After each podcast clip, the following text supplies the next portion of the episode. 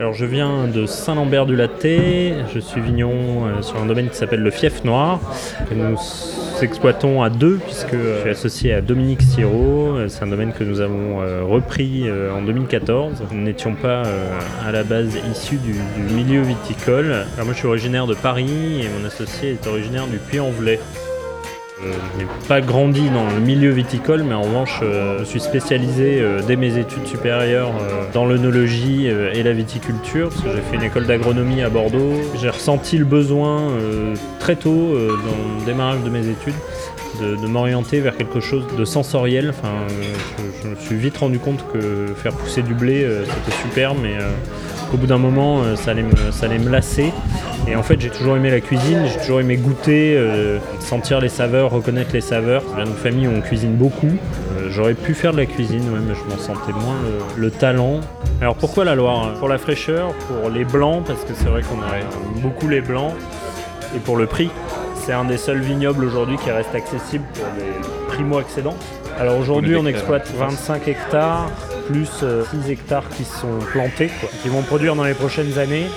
Mais on mise beaucoup sur le gros lot en fait. Euh, On a replanté aussi pas mal de gros lots. Alors tout est, tout est cultivé en bio. Euh, On a eu la chance de reprendre un domaine euh, qui était euh, dans sa troisième année de certification. Donc euh, voilà, depuis on a repris euh, quelques parcelles à droite à gauche qu'on a mis en conversion. Euh, C'est vraiment une volonté euh, de, de changer nos pratiques parce que pas que c'est pas ce qu'on a appris, c'est que c'est une partie une petite partie de ce qu'on a appris.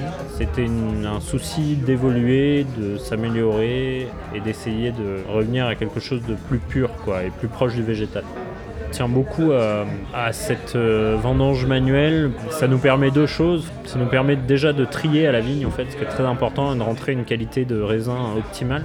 Ça nous permet, euh, notamment pour les rouges, de pousser les maturités au maximum, puisqu'on peut prendre le risque d'avoir un petit peu de pourriture et de l'éliminer par la suite. En fait, on a quasiment entre 5 et 6 semaines de vendange. Qu'on démarre, euh, alors cette année, on a démarré autour du 10 septembre et on a écourté un peu parce qu'en fait, on avait très peu de, très peu de raisins, on a gelé à 50%. Mais euh, sur une année normale, on vendange quasiment jusqu'à fin octobre, voire début novembre euh, quand on fait du chaume. En fait, c'est les layons après qui nous ramènent, qui nous rallongent beaucoup. Une année normale, euh, on est sur 40 hecto- hectares de moyenne. Alors le chenin, on le fait à toutes les sauces, en crémant, en blanc sec, en demi-sec, en liquoreux. Pour les liquoreux, c'est entièrement botrytisé. On est sur la chance sur des grands terroirs de Layon.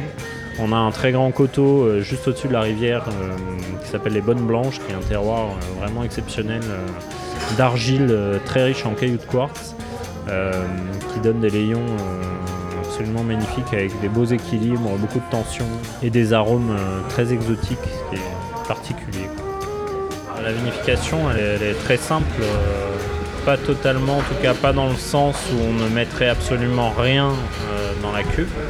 On utilise un peu euh, de sulfite, on utilise des argiles pour coller et pour prévenir, des cases protéiques. voilà, on essaye de, faire en tout cas que les vins soient droits. Le but pour nous, c'est la révélation du terroir. C'est pas juste faire des vins de cépage, c'est vraiment faire les vins d'un cépage sur un terroir donné. Oui, alors on a deux cuvées en fait. Euh, on a le, pendant de cette cuvée qui s'appelle le Rêveur, euh, qui est un assemblage de Cabernet Franc et de Cabernet Sauvignon. Et on a aussi une autre cuvée qui s'appelle Lame de Fond, qui est un 100% chenin et qui euh, les deux cuvées en fait sont élevées en partie en barrique, en partie en amphore.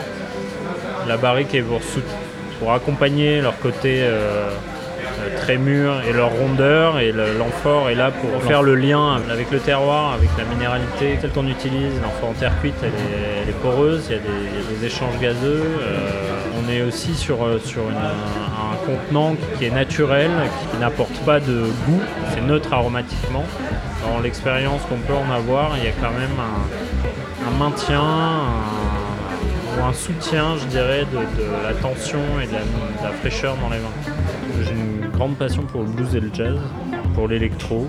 Pas, de- pas, pas de techno, plutôt house, voire euh, deep house.